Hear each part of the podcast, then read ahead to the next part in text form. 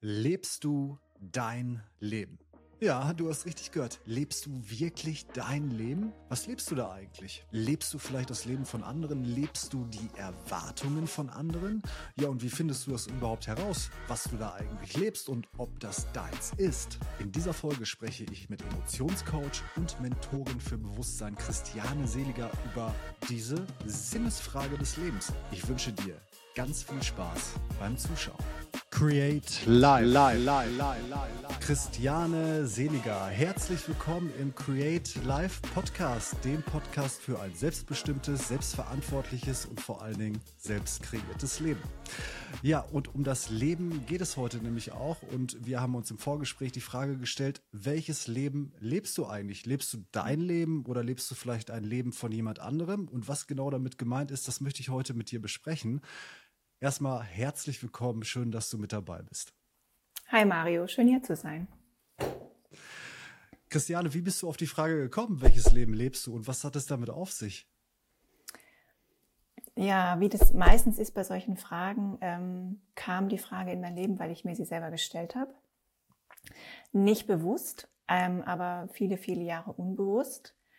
Ähm, und wenn ich jetzt so zurückschaue auf meine ersten Lebensjahrzehnte, dann mhm. muss ich äh, im Rückblicken sagen, dass ich vielleicht so die Jahre 0 bis 20 ähm, damit beschäftigt war, jemand sein zu wollen, also auch mit einem Idol oder wie auch immer, einem Bild vor meinem inneren Auge.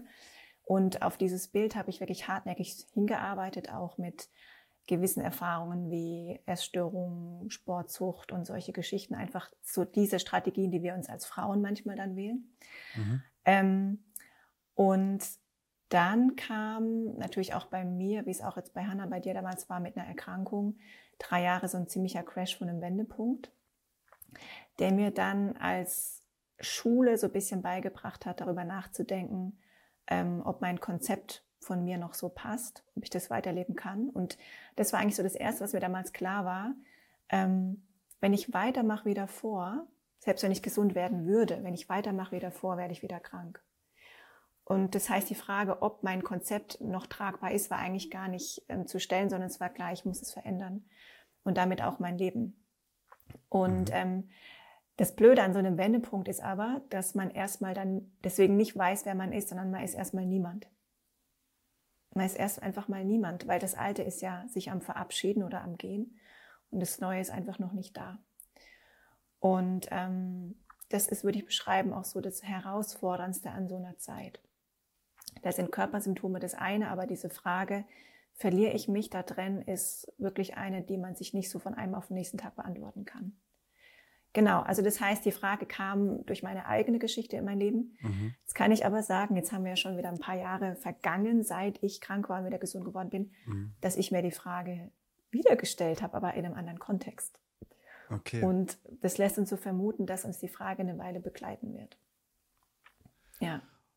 Okay, also hast du die ersten 20 Jahre, so wie du beschreibst, ein Leben gelebt, das nicht dir entspricht eigentlich. Ist das richtig? Mm, nee, man war ja total im Außen orientiert. Zumindest habe ich das für mich so entschieden, unterbewusst, wie gesagt. Ja. Mm, vielleicht auch deshalb, weil ich Eltern hatte, die das für sich selber leider auch nicht so erkannt haben, dass sie zu 100 Prozent sie selber sein dürfen. Man muss eben auch dazu sagen, mein Papa als Flüchtlingskind, da ist ja Überleben der Einstieg in seine Welt gewesen mit vier, also mhm. im 1944. Und der Überlebensmodus ist bis heute nicht draußen. Das heißt, es, die Frage, welches Leben lebe ich denn oder wie will ich denn leben, hat er sich nie gestellt und mhm. meine Mutter auf eine andere Art auch nicht. Das heißt, ich hatte schlichtweg wahrscheinlich, jetzt so im älteren, äh, engeren Familienkreis, niemand, der mich dazu ermutigt hätte, mein Leben zu leben. Mhm. Ja. Und dann mache ich es wie viele andere auch, die halt dann die Girl kaufen, das sind diese Zeitschriften oder Bravo, wo man sich dann orientiert, wie man sein muss. Ja. Ja. Okay, also welches, welches Leben hast du dann gelebt, jetzt rückblickend? Also was, was war das für ein Leben? Von wem? In den ersten 20 Jahren? Ja. Das war tatsächlich ein Mainstream-Leben. Es war eine Mischung aus Idolen, die nicht mal Teil meines Lebens waren, also irgendwo weit weg. Ähm, das war ein Leben von Leistungssportlern, die ich auch nicht persönlich kannte, denen ich aber nachgeahmt habe. Ähm, das war ein Leben von witzigerweise von viel Illusion, weil vieles war ja eine Vorstellung, die aber nicht real war. Also eine Mischung aus Illusionen von anderen Menschen. Mhm. Ja, nicht konkret ein übernommenes Leben von einer Person, so kann ich das nicht sagen. Genau.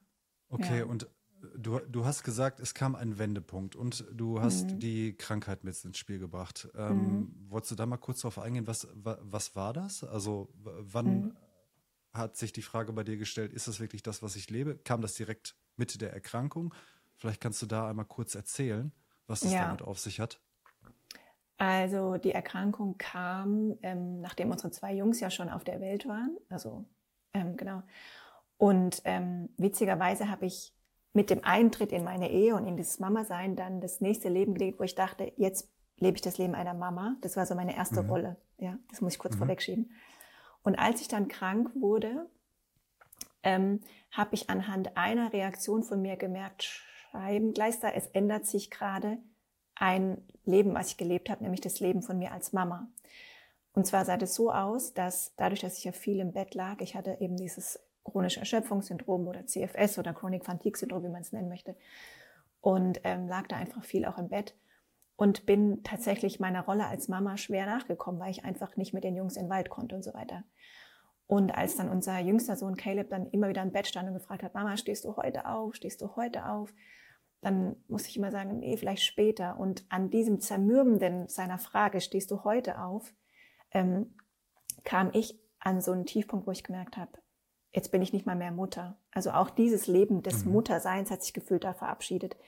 Wobei ich da verstanden durfte, Muttersein hat ja nie was mit dem zu tun, was man tut, sondern dass man es einfach ist. Es ist ein Status. Ja, wie du immer Sohn bist von deinem Papa, ob er jetzt mit dir Kontakt hat oder nicht, aber du bist mhm. Sohn auf irgendeine Art. Okay. Ähm, aber durch diese Fragestellungen, okay, wenn ich gerade auch nicht Mutter bin, wie ich es möchte, kam immer mehr so diese Fragestellung, ähm, was ist dann vor allem, Leistung war immer so mein Riesenmotor in den, in den Jahren davor. Mhm. Und heftig war für mich die Frage auch, wer bin ich denn, wenn ich das alles nicht mehr kann? Also das ist wahrscheinlich eine Frage, die sich viele an dem Punkt stellen.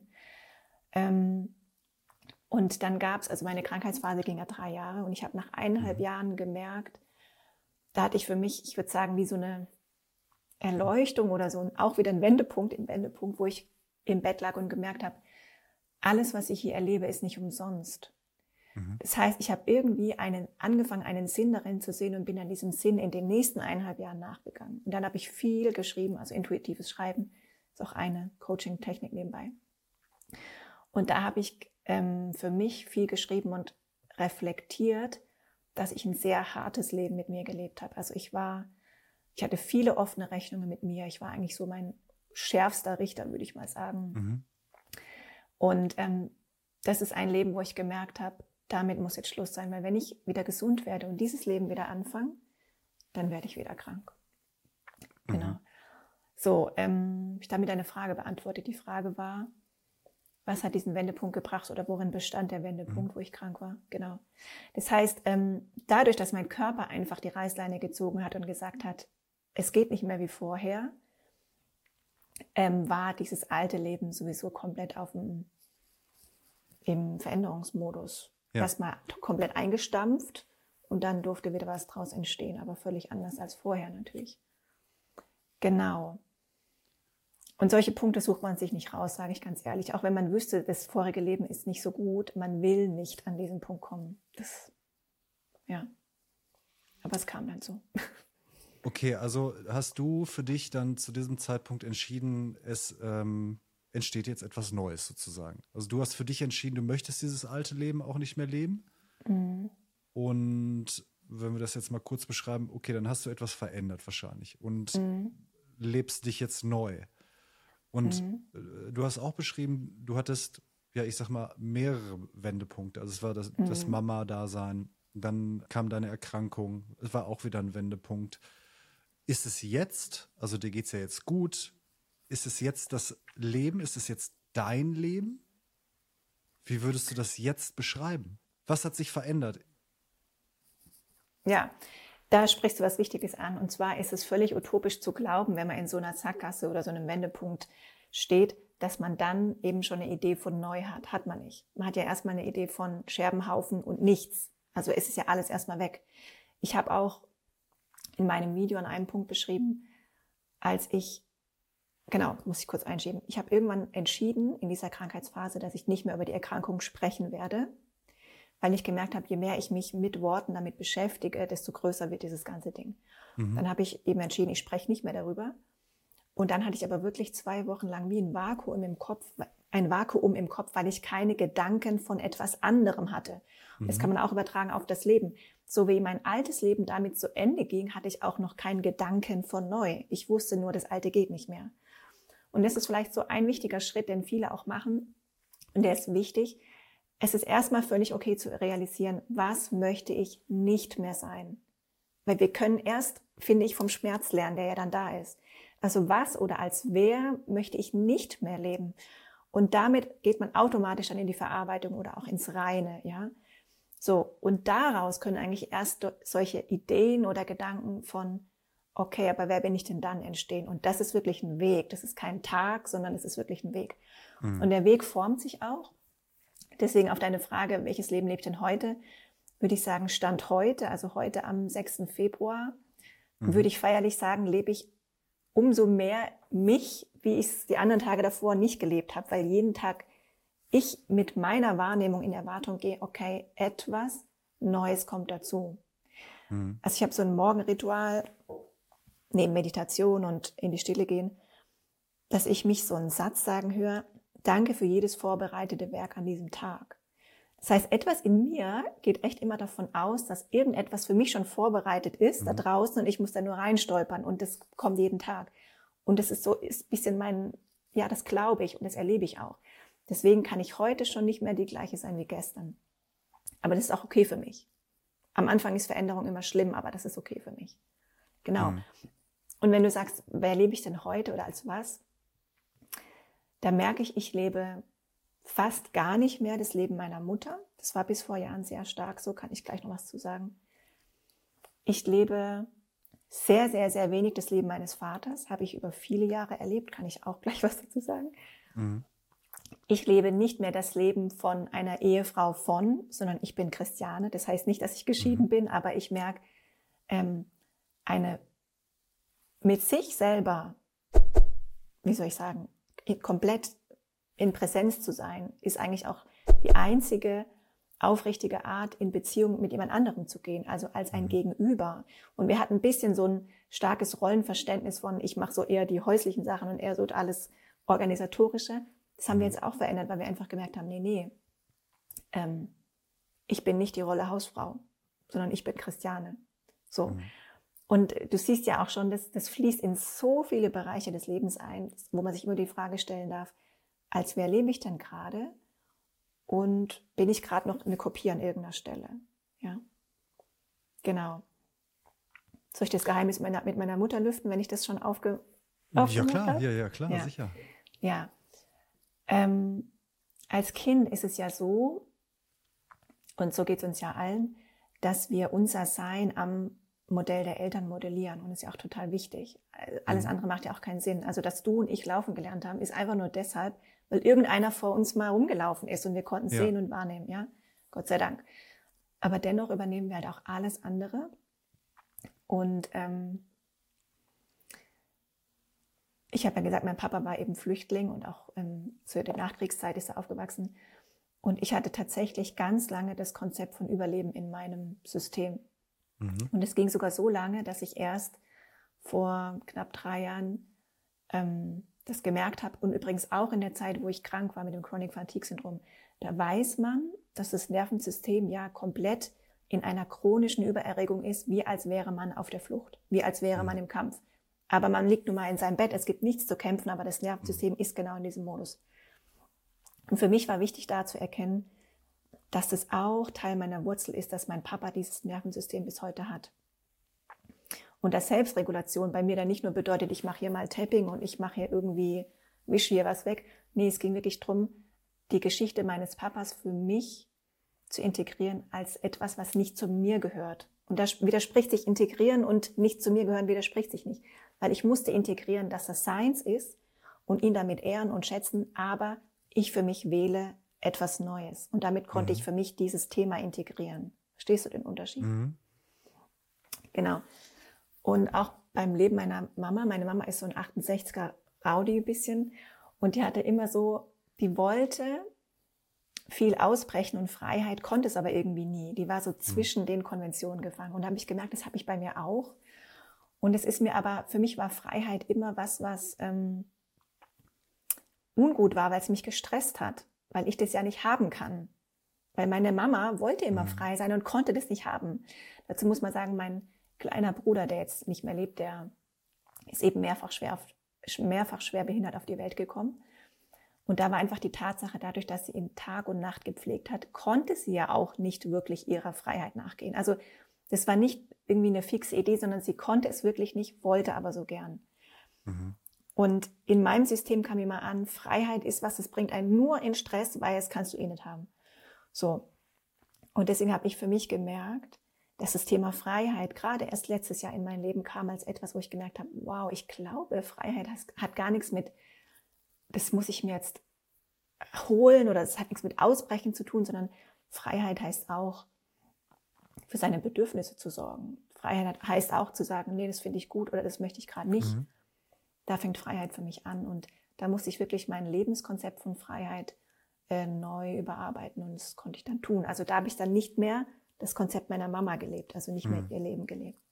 Du hast gesagt, dass wir den Schmerz brauchen, um äh, in unserem Leben gewisse Umstände zu erkennen, die dann dazu führen, dass wir sagen, so möchte ich das nicht mehr leben. Äh, ist es immer der Schmerz, der, den wir brauchen, um so eine Veränderung hervorzurufen? Nee. Also das Schöne ist, als allererstes haben wir unsere Emotionen. Die Emotionen sind absolute Helfer, mir bewusst zu machen, was meine Bedürfnisse sind. Das Problem ist nur, dass wir aus einer Generation kommen, wo man der Meinung war, es gibt gute und schlechte Emotionen und es war sehr klar, welche Emotionen man daheim bitte nicht haben möchte, nämlich Wut, Aggression, Neid, durfte man ja nicht und sollte man auch nicht. Das heißt, wir haben uns mancher Emotionen, die wirklich gute Helfer sein können, beschnitten aus irgendeiner Konvention heraus. Aber angenommen, man lässt die Emotionen mal alle in sein Leben und lässt die zu und wirken, dann mhm. kriegt man eigentlich damit so eine authentische Spiegelung von dessen, was man will und was man nicht will. Also wir haben eine Korrektur im Außen anhand der Emotionen. Wenn wir die uns erlauben, alle zu leben. Also man darf auch wütend sein und man darf auch verärgert sein. Ich war die letzten Wochen oft verärgert und habe gemerkt, ach spannend, Ärger, wenn ich sie nicht gegen eine andere Person einsetze, sondern mir bewusst mache, das ärgert mich, weil ich das unbedingt haben will, dann kann ich mhm. Ärger nutzen als Antriebsenergie. Ja, mhm. dann ist es super gut. Dann habe ich das mir aber wieder zurückgeholt, was ich haben wollte. Ja, okay. Das heißt, Emotionen helfen uns schon als Korrektur im Außen, um so einen Rückschluss zu bekommen über mich selber. Mhm. Wenn wir sie nutzen würden, was wir noch nicht so machen. Und dann gibt es ja auch noch so die Meinung bei erstaunlicherweise mehr Männern, dass sie der Meinung sind, sie fühlen nichts oder sie fühlen nur schwer.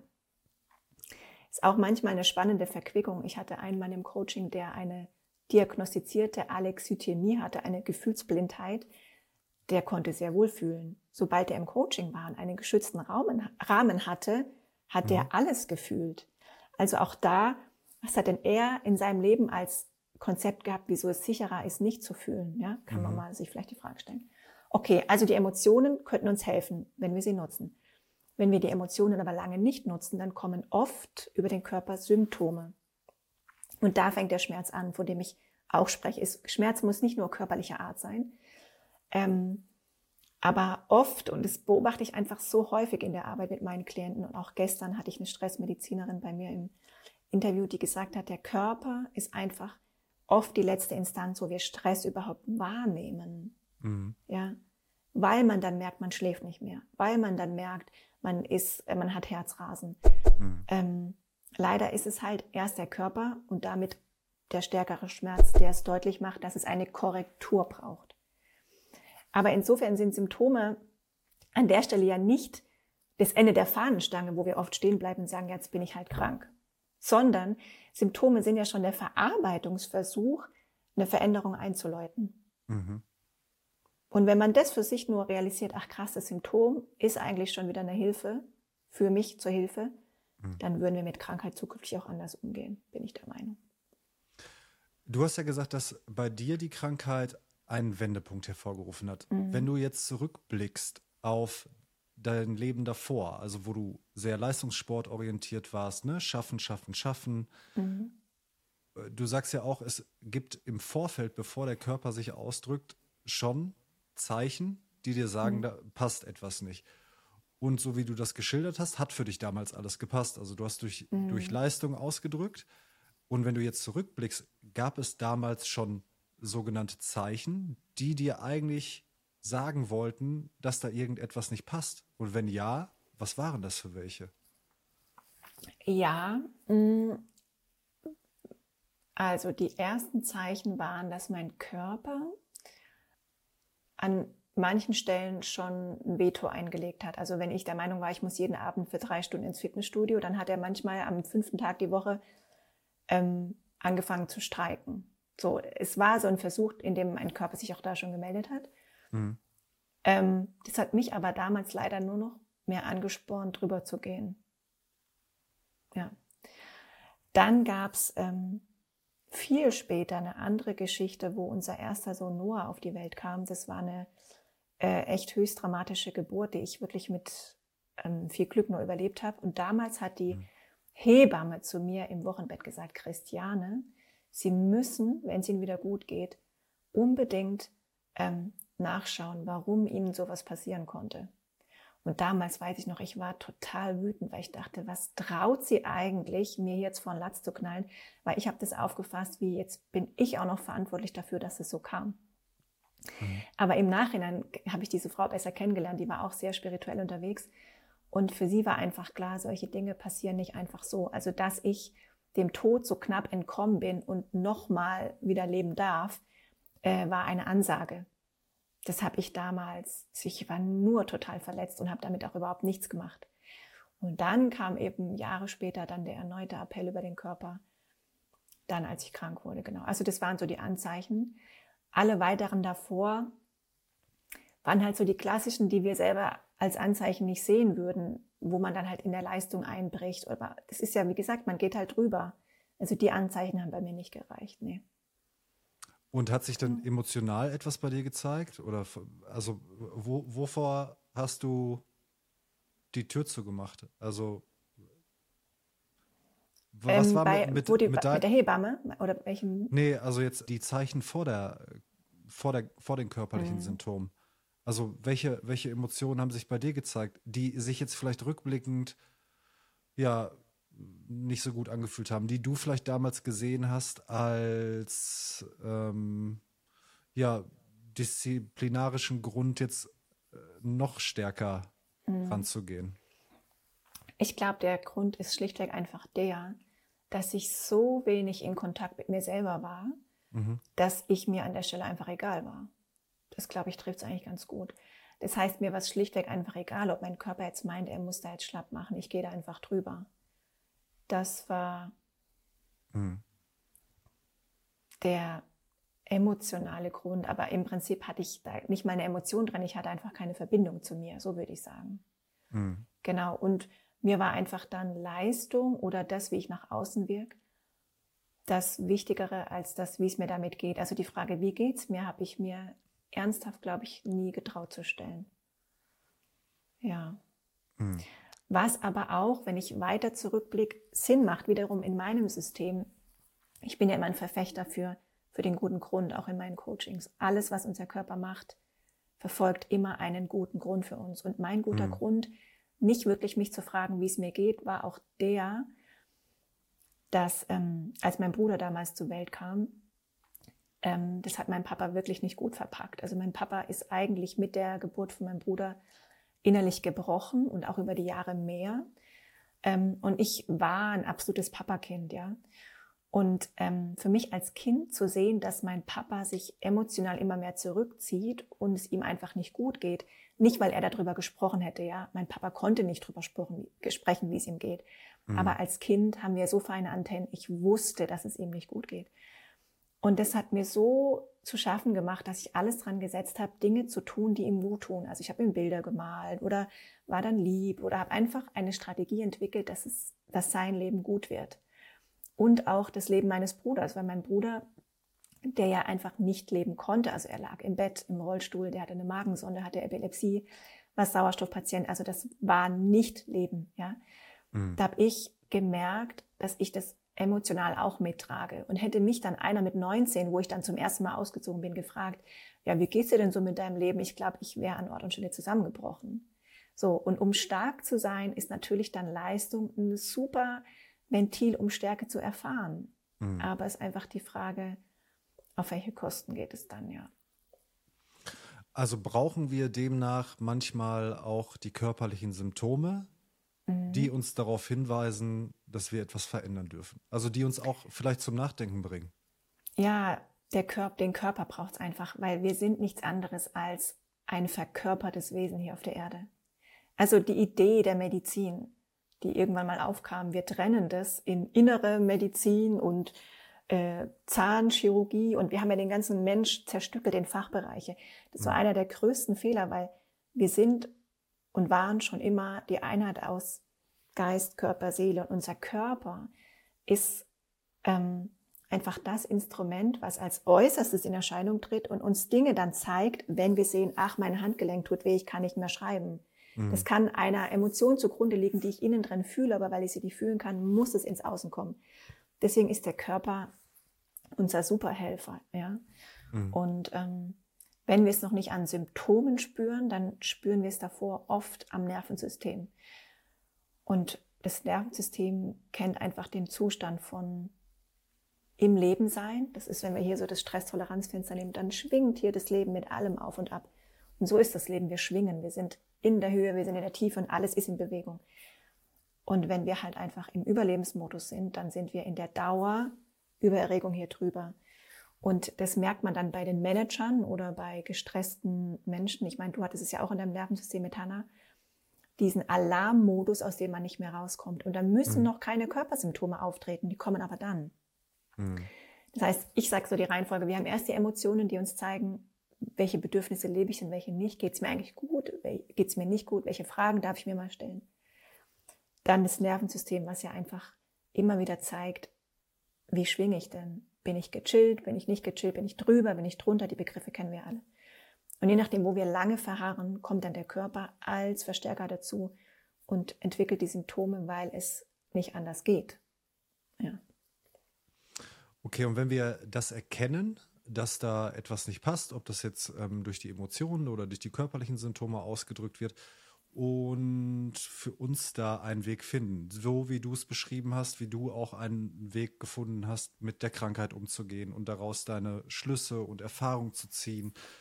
Ähm, ist es dann irgendwann so, dass wir eine Balance finden und frei von diesen körperlichen Symptomen oder von den, ja, du hast gesagt, es gibt keine schlechten oder negativen Emotionen, aber frei sind von dem schlechten Gefühl, die die Emotionen in uns auslösen? Mhm. Ja, ich weiß, worauf du hinaus willst. Ähm, der Weg ist der, dass man erstmal merkt, okay, etwas, wie ich gelebt habe, lässt sich wahrscheinlich nicht mehr leben. Ja, so eine radikale Bestandsaufnahme. Egal wann die kommt, vielleicht kommt sie auch bei manchen nie, wäre ja schön, aber wenn sie kommt, ist das die Fragestellung. Mhm. Um dann sich als nächstes zu stellen, okay, was möchte ich denn nicht mehr? Und dann als nächstes, ähm, wenn man sich die Frage stellt, was möchte ich denn nicht mehr, dann ist man in der Innenschau, wie wir es auch schon hatten. Ne? Dann kommen die Fragen, okay, aber wer war ich denn da? Warum habe ich das gemacht? Und, und so weiter. Man geht ins Innere. Und womit wir dann in Kontakt kommen, sind die Strategien, die wir zu irgendeinem Zeitpunkt entwickelt haben. Und Strategien sind erstmal immer super. Also für mich als Kind war es super, meinen Papa glücklich zu machen. Ist ja gar nichts dagegen auszusetzen. Mhm. Es hätte auch bis zum Ende vielleicht geklappt, aber eine Strategie ist immer eine gewisse Zeit gut, also in dem Fall mhm. funktional, bis sie einem auf die Füße fällt, weil sie dysfunktional wird. Und dann sind Emotionen manchmal auch dysfunktional, weil sie mir das Leben schwer machen. Ja? Und in, an so einem Punkt ist der Weg dann zu sagen, okay, wenn eine Strategie einem auf die Füße fällt, dann ist es nur deswegen so, weil die Strategie sich anbietet, jetzt überarbeitet zu werden. Und dann entwickeln mhm. sich wirklich Dynamiken, wie zum Beispiel so eine gehaltene Überlebensenergie von meinem Papa, die auch in meinem Nervensystem war, dass die Stück für Stück diese gehaltene Energie im Körper gelöst wird und mir wieder als Energie zur Verfügung steht.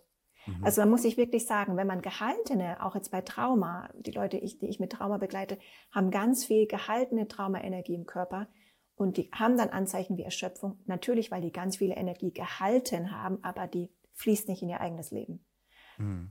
Und das ist dann der Weg. Und dann ist natürlich eine Emotion, die zum Beispiel erstmal mit Schwere sich gezeigt hat, wie der Hinweis von einer Strategie von früher, die nicht mehr lebbar ist. Ich muss es ja erkennen in irgendeiner Form, durch Emotion oder Symptom. Und dann, wenn diese gehaltene Körperenergie wieder ins, in den Fluss kommt, dann sind auch die Emotionen, die damit verbunden sind und die Symptome, die damit verbunden sind, am sich auflösen oder am sich verändern. Also man sagt oft, es kommt in Bewegung. Und in Bewegung heißt manchmal nicht, dass es gleich schon super happy ist, aber in Bewegung heißt, es darf an seinen Platz kommen. Mhm. Kannst du, ist das mhm. zu abstrakt oder ist es zu weit? Nee, also für mich ist das super verständlich. Mhm. Okay, ja. Ja. Genau. Äh, du lebst ja jetzt das Leben eines Emotionscoach und begleitest Menschen mit mhm. ihren Emotionen. Mhm. Und du hast gerade auch gesagt, dass manche Strategien für einen bestimmten Zeitraum sinnvoll sind. Absolut, ja. Dann sind ja vielleicht auch manche beruflichen Entscheidungen für einen bestimmten Zeitraum sinnvoll. Und alles, mhm. was damit zusammenhängt. Oder mhm. Familienzusammenschlüsse mhm. für einen bestimmten Zeitraum. Mhm. Wie fühlt es sich jetzt an, diese Arbeit zu machen für dich? Und mhm. War sie oder war die Entscheidung, als Emotionscoach zu arbeiten, nur, ich sag mal, zu dem jetzigen Zeitpunkt oder zu dem Zeitpunkt vor zwei, drei Jahren? War, war sie nur dann möglich oder hätte das vorher auch schon funktioniert? Oder musstest du erst eine Erfahrung sammeln, um dorthin zu kommen? Ja, bei mir, bei mir war das eh ein bisschen spannend. Und zwar, ich bin ja ursprünglich Designer. Also ich habe Kommunikationsdesign studiert im Bachelor und Master weil ich damals mit 19 gedacht habe, das kann ich und ich kann es auch, aber ich habe es nie mit Leidenschaft gemacht. Also das heißt, ich bin schon mal beruflich komplett woanders gestartet. So. Mhm. Ähm, habe aber im Studium schon gewusst, ich bin eigentlich gar kein Designer, es darf nur okay. keiner merken hier. Okay. Dann ähm, kamen die Kinder, ich habe auch dann im Design nie gearbeitet. Und spannend war für mich zu erkennen, dass ähm, in der Arbeit, in der inneren Arbeit, die ich in meiner Krankheitszeit gemacht habe, das eins zu eins Coaching-Techniken waren, die ich heute mit Klienten so anwenden würde. Aber ich habe es damals nicht gelernt. Ich wusste mhm. nicht mal, dass es Coaching gibt. Das war für mich in meinem mhm. Horizont. Mhm. Ich war auch nicht auf den Social-Media-Kanälen unterwegs. Ich kannte klassische Psychotherapie und da hat man so nicht gearbeitet. Mhm. Und als ich dann gemerkt habe, ähm, nach diesen eineinhalb Jahren, wo ich den Satz hatte, alles, was ich hier erlebe, ist nicht umsonst, da hatte ich also das Gefühl, okay, irgendwas steckt da drin, was für mich abzuholen ist. Habe ich eine Frau kennengelernt, die ähm, mit viel Menschenerfahrung andere Leute ausbildet und jetzt mir gesagt, Christiane, du bist der geborene Coach. Und ich habe so gedacht, ernsthaft? Und dann hat sie mir damals von der Ausbildung erzählt, was meine erste Ausbildung war. Und das Erstaunliche bei der ersten Ausbildung war, dass ich dort Coaching-Techniken gelernt habe, die ich damals intuitiv angewendet habe in meiner mhm. eigenen Geschichte. Und da hat für mich dieser Satz, also alles, was ich erlebe, ist nicht umsonst, auch für mich nochmal angedeutet, weil ich gemerkt habe, es war notwendig, dass ich das erlebe, dass ich weiß, wie es ist, dass ich mir selber helfen konnte, aber nicht durch Wissen, sondern durch meine Intuition. Und die nehme ich mit, gepaart mit Wissen für andere Menschen, die jetzt da drin stecken. Mhm. Und inzwischen kann ich mir sehr schwer vorstellen, es ist gerade nur so eine berufliche, äh, spannende Phase. Ich glaube, dass ich das durch und durch bin und ich würde mir wünschen, ich darf das die nächsten Jahrzehnte machen, aber man weiß es nie. mm. Ja. Ja, spannend. Genau. Ja. Und war das für dich damals, als du den Beruf des Designers gewählt hast und gesagt hast, das, das bin ich eigentlich nicht, war das für dich damals kein, kein Grund zu sagen, okay, ich suche mir was anderes? Warum hast du das damals nicht gemacht? Also wenn du, also das ist ja wirklich eine Frage, die sich vielleicht auch viele stellen, ne? Oder das sind so, ja. Mario, ich stand damals an dem Punkt, da war ich einfach lost. Ja, ich habe studiert, ich habe mein Zeug gemacht, ich war auch gut, aber da ich so wenig Bezug zu mir selber hatte, habe ich schlichtweg nicht mehr Interesse daran gehabt, was zu finden, was jetzt besser zu mir passt. Ich war halt auf dem Modus, ich mache halt mein Ding. Ich arbeite mhm. halt dann irgendwas. Aber ich hätte niemals irgendwie, ich glaube, ich war mit sehr wenig zufrieden. Hätte ich jeden Abend weiter in mein Fitnessstudio gehen können, tagsüber irgendwo ein bisschen Geld verdienen, vielleicht in der WG leben, das hätte für mich dann schon so gepasst. Also ich hätte mhm. mich mit sehr wenig zufrieden gegeben, weil ich, und auch da wieder im Überlebensmodus war. Ich habe mhm. nicht an Leben gedacht.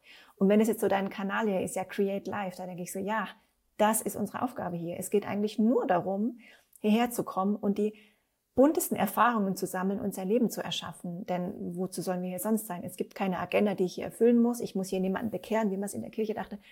Ich muss ja auch nichts hinterlassen im Sinne von einem Riesenerbe. Es geht eigentlich darum, meine Erfahrungen hier zu machen und damit mhm. mein Leben hier zu verkörpern. Und da war ich damals überhaupt nicht. Ich war im Überlebensmodus. Mhm. Geld verdienen, schlafen, essen, Sport machen. ja. Was würdest du den Menschen empfehlen, die einen Beruf ausüben, einfach nur, um zu überleben? Also das gibt es ja ganz oft. Ich, ich höre das auch mhm. hier und da mhm. mal. Und die Menschen sagen dann, ja, ich verdiene ja gutes Geld damit.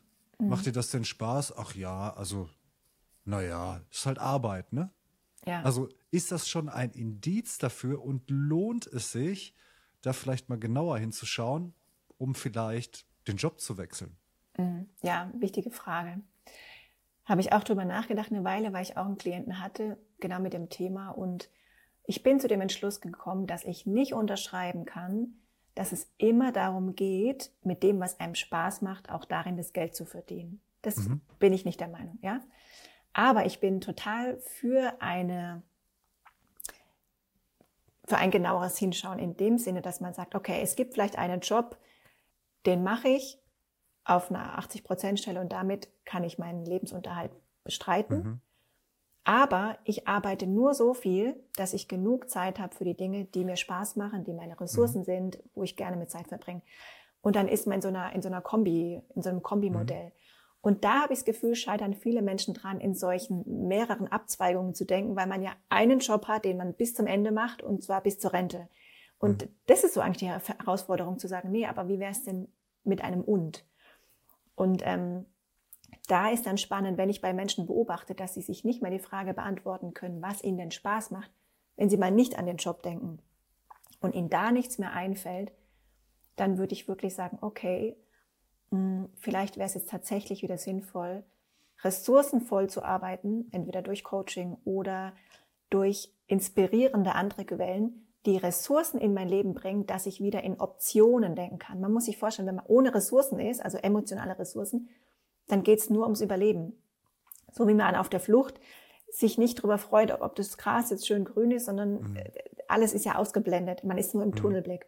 Und wenn man, wenn ich beobachte, dass jemand nur im Tunnelblick ist und gar keine Idee mehr von schön, von interessant, von spannend hat, dann ist das der Weg, den es zu gehen gilt. Und da geht es nicht mal darum, der muss dafür seinen Job kündigen. Aber der andere Weg drängt sich dadurch einfach auf. Und vielleicht dann entdeckt der, der Mensch dann, ach, ich mache meinen Job, aber ich weiß sehr wohl, wo ich, wo ich jeden Abend bin, nämlich beim Salsa tanzen. Und es mhm. macht total Spaß. Dafür plädiere ich, ja. Mhm. Du bist ja Emotionscoach und Mentalmentorin. Ne? Ja, Mentorin ja. für Bewusstseinsarbeit, genau. Oh, äh, ja, okay. Mhm. Und mit was für Fragen kommen eigentlich die Menschen zu dir? Oder mit was für Herausforderungen? Ist, sind das solche mhm. Lebensfragen? Ähm, lebe ich eigentlich mein, mein Leben, das ich leben möchte? Ist das mein Leben? Ist das das Leben von jemand anderem? Was mhm. lebe ich da eigentlich? Sind das solche Fragen oder was hast du für Klienten? Ja, schade ist, dass die Leute mit der Frage noch nicht kommen, weil wenn man sich so eine Frage stellen würde, bräuchten viele ja gar keinen Coach, weil mit der Frage kommt ja auch immer eine Antwort mit.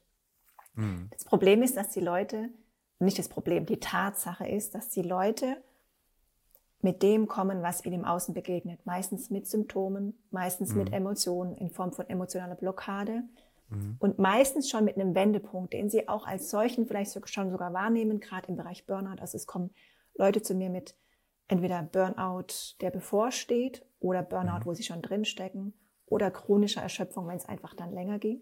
Mhm. Und ähm, Viele ahnen schon, wenn sie zu mir kommen, dass es wohl etwas gibt, was im Innen damit zu tun hat. Also die Frage, was ist denn das Thema hinter der Erschöpfung? Dann sind sie richtig bei mir und die Leute bringen die Offenheit damit, dafür mit, dass es ein Thema geben könnte. Und meistens sind wir mhm. bei mehreren Themen, die sehr weit in der Vergangenheit sind. Und ähm, genau, da arbeiten wir einfach, was ist die gehaltene Traumaenergie? Viele haben frühkindliches Trauma. Ähm, was sind die Lebenskonzepte, die mir meine Ressourcen geklaut haben? Wo ging meine Energie verloren? Welches Leben lebe ich denn? Also viele haben auch dieses Thema der Parentifizierung, was ich vorher erzählt habe, dass ich eigentlich mein Leben für meinen Papa gelebt habe, dass er glücklich ist. Mhm. nennt man Parentifizierung, haben ganz viele Menschen mit chronischer Erschöpfung, also beobachte, mhm. beobachte ich häufig. Oder halt Führungskräfte, die jahrelang ein Unternehmen führen und andere Menschen, aber sich selbst nie geführt haben und dann durch den Burnout das Angebot mhm. bekommen, sich wieder zu führen. Ja, solche Menschen kommen zu mir. Das ist ja schön, wie du das ausdrückst, das Angebot bekommen. Also wir bekommen vom... Es ist ein Angebot. Ja. Es ist ein okay. Angebot. Ja. Ist ähm, ein schöner Begriff dafür. Finde ich super. Mhm. Mhm. Das, das, implementiere ich bei mir jetzt auch, das Angebot, Mach das. das wir ja. dadurch bekommen. Super. Ja. ja. du Christiane, ich möchte mich äh, sehr, sehr herzlich bei dir bedanken für den schönen Einblick. Zum einen in mhm. deine private Geschichte mhm. und zum anderen in den Einblick in deine Coaching-Praxis und ja, die, die dadurch gewonnenen Erfahrungen. Ich denke, wir konnten unseren Zuschauern eine Menge mitgeben. Es gab, glaube ich, eine Menge Impulse. Ja. Und wenn Sie mehr zu dir erfahren möchten, dann finden Sie in den Shownotes auf jeden Fall alles. Und ähm, ja, nochmal ganz, ganz vielen Dank. Ich wünsche dir noch einen schönen Tag und bis bald. Danke, Mario. Danke für dein Dasein, für deinen Kanal Create Life. Das ist genau unsere Botschaft. Bis dahin alles Gute. Ciao. Create Life. life, life, life